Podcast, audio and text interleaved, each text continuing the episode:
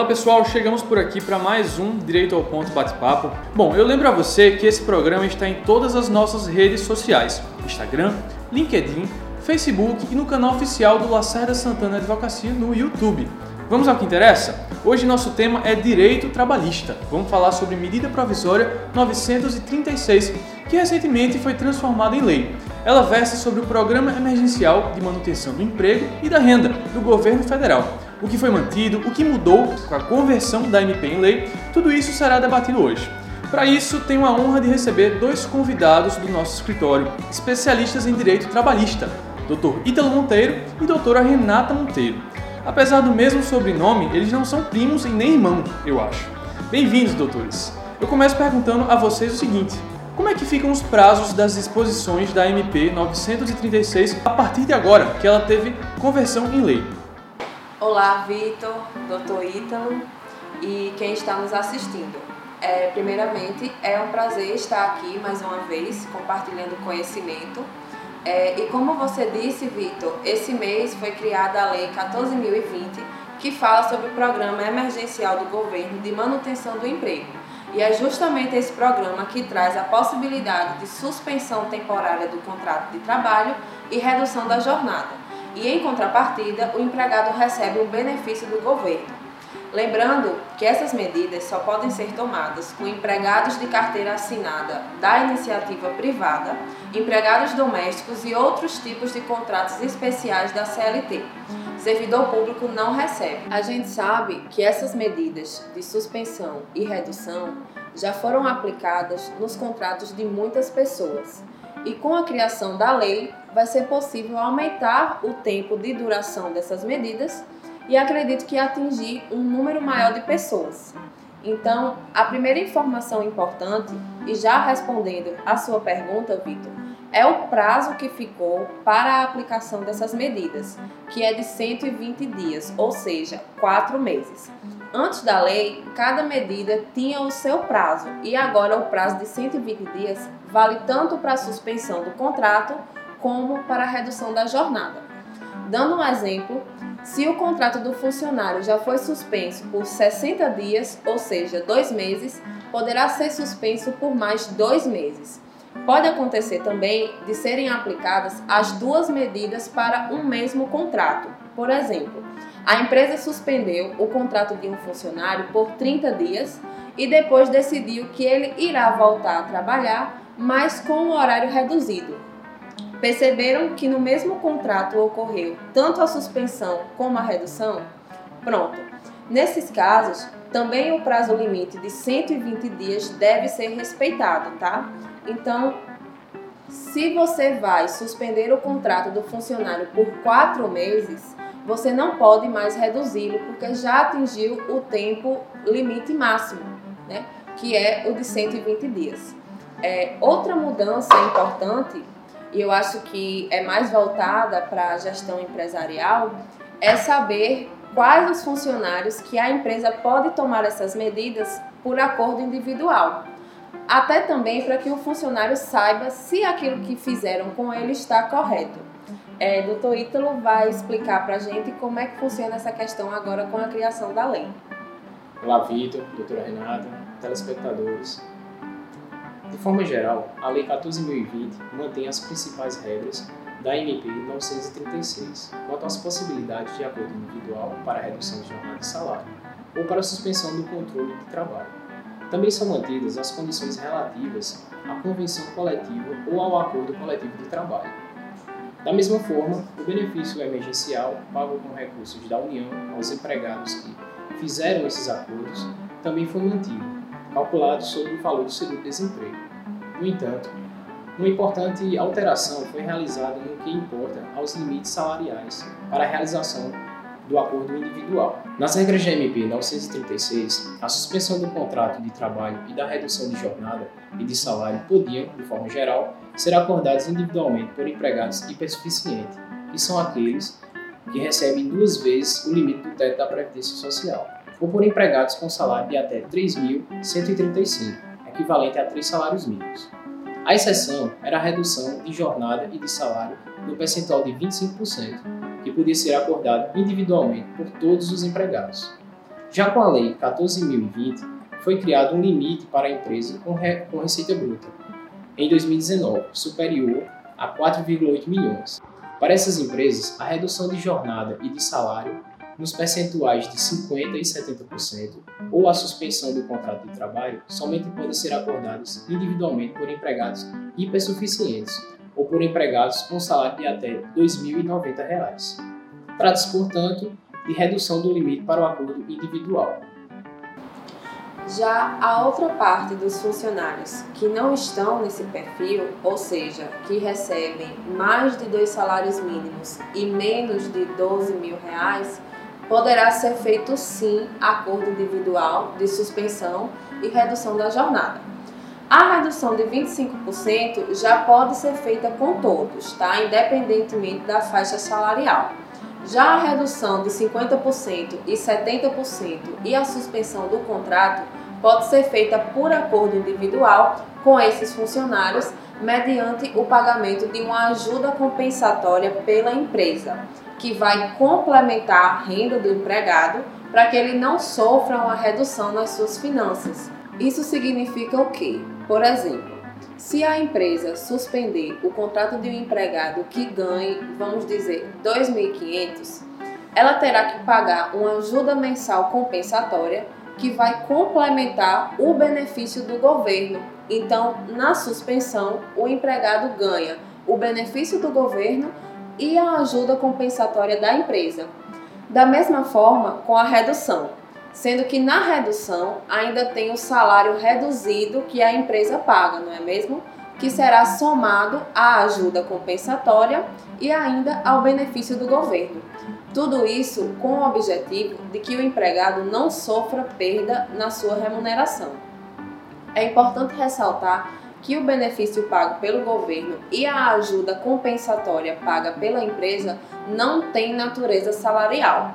Por isso, não entram nos cálculos das férias, é 13º salário, FGTS e INSS. Além das alterações anteriores, a Lei 14.020 também criou uma condição para a validade do acordo individual com o empregado aposentado. Esse não pode receber benefício emergencial a cargo do governo, conforme disciplina a lei pois já recebe a aposentadoria. Diante disso, para realizar o acordo com esse empregado, a empresa tem que assumir o custo que seria pago a título de benefício emergencial a cargo do governo. Gente, é, nós estamos trazendo aqui, tanto eu como o doutor Ítalo, é, todas essas informações, questão de faixa salarial, de prazo, de pagamentos, mas é importante dizer que esses dados que nós estamos trazendo não se aplicam aos acordos individuais que foram feitos na época da medida provisória 936. As regras da Lei 14.020 só serão aplicadas daqui para frente, ou seja, a partir da data da publicação da lei, que foi em 7 de julho de 2020. Então, a partir desse mês para frente serão aplicadas as novas regras que estamos debatendo aqui. Assim, essas regras somente se aplicam a novos acordos, pois a Lei 14.020 estabelece que os acordos de redução de jornada e de salário e de suspensão do contrato, tanto os individuais como os definidos por meio de instrumentos coletivos de trabalho, realizados sobre as regras da MP 936, regem-se pelas disposições da MP. Deve-se destacar, contudo, a definição da lei de que, a partir da vigência do instrumento coletivo, firmado segundo as novas regras, essas condições prevalecerão sobre as do acordo individual, firmado anteriormente, naquilo que conflitarem. Outra inovação trazida pela lei, que antes não havia na medida provisória, né? a medida provisória ela não falava nada, é em relação à empregada gestante ou adotante é permitida a aplicação das medidas de suspensão do contrato e redução da jornada e do salário para a empregada gestante e adotante. A empresa poderá aplicar normalmente a medida e, quando chegar o momento da empregada entrar de licença maternidade, o empregador deverá comunicar esse fato ao Ministério da Economia imediatamente. E aí, quando isso ocorrer, a medida que foi aplicada a ela, ou suspensão ou redução, será interrompida e, consequentemente, o benefício do governo também será interrompido. e a funcionária passará a receber então o salário maternidade. Lembrando que o salário maternidade é pago pela empresa e depois tem a compensação, tem o repasse feito pelo INSS, exceto as empregadas adotantes, que o salário maternidade é pago diretamente pelo INSS. A lei também prevê regras específicas para as empregadas gestantes e adotantes em relação à estabilidade provisória no emprego.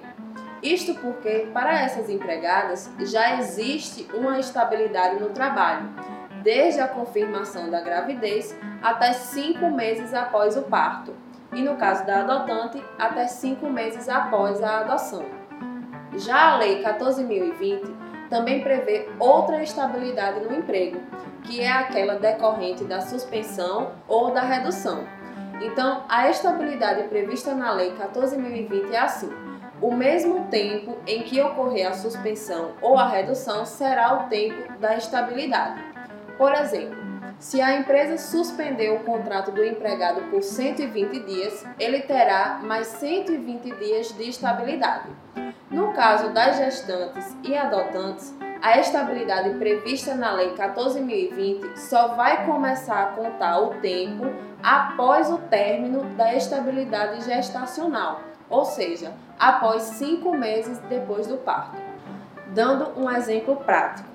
Se a funcionária gestante teve o seu contrato de trabalho suspenso por quatro meses, após o nascimento da criança, ela terá uma estabilidade total de nove meses no emprego.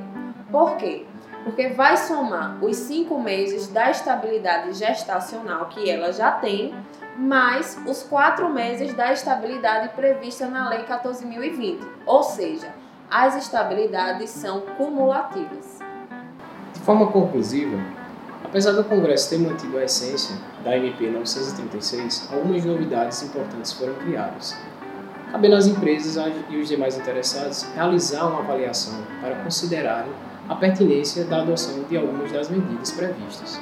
Espera-se que o Programa Emergencial de Manutenção do Emprego e da Renda, com as alterações introduzidas pela Lei 14.020, continue a auxiliar na preservação de empregos e de empresas. Isso será possível aferir com a divulgação de informações detalhadas sobre acordos realizados nos modos do programa, bem como por meio de, do quantitativo de demissões e admissões mensais do país, o que deverá ser feito pelo Ministério da Economia, conforme regra prevista na própria lei. Show de bola, doutores! Adorei ter vocês aqui hoje, proporcionaram uma discussão muito bacana. É, gostaria só de perguntar se vocês desejam fazer alguma consideração final, começando por doutor Ítalo. Fique à vontade, doutor. Gostaria de agradecer a oportunidade é, desse projeto que o escritório tem mantido com os advogados. Né? Agradecer a presença da minha colega doutora Renata, Vitor e a todas as pessoas que estão nos assistindo. Dizer de fato que é uma grande satisfação participar como advogado e deixar o recado, a mensagem para os telespectadores que sempre procurem é, profissionais especializados para tratar a sua dúvida, né, trazer uma solução é, o mais profissional possível. Doutora Renata, sua vez. Bom, gostaria de agradecer a oportunidade de participar de mais um programa Direito ao Ponto. Agradecer ao meu colega, doutor Ítalo, que participou desse bate-papo. Agradecer a Vitor, que mediou o debate. E dizer que estamos sempre à disposição para qualquer dúvida e para trazer sempre novidades do mundo jurídico. Obrigada. Gente, muito obrigado sensacional essa discussão. Eu saí daqui hoje sabendo tudo sobre direito trabalhista, pelo menos sobre a MP 936 e a lei que foi gerada através dela, né?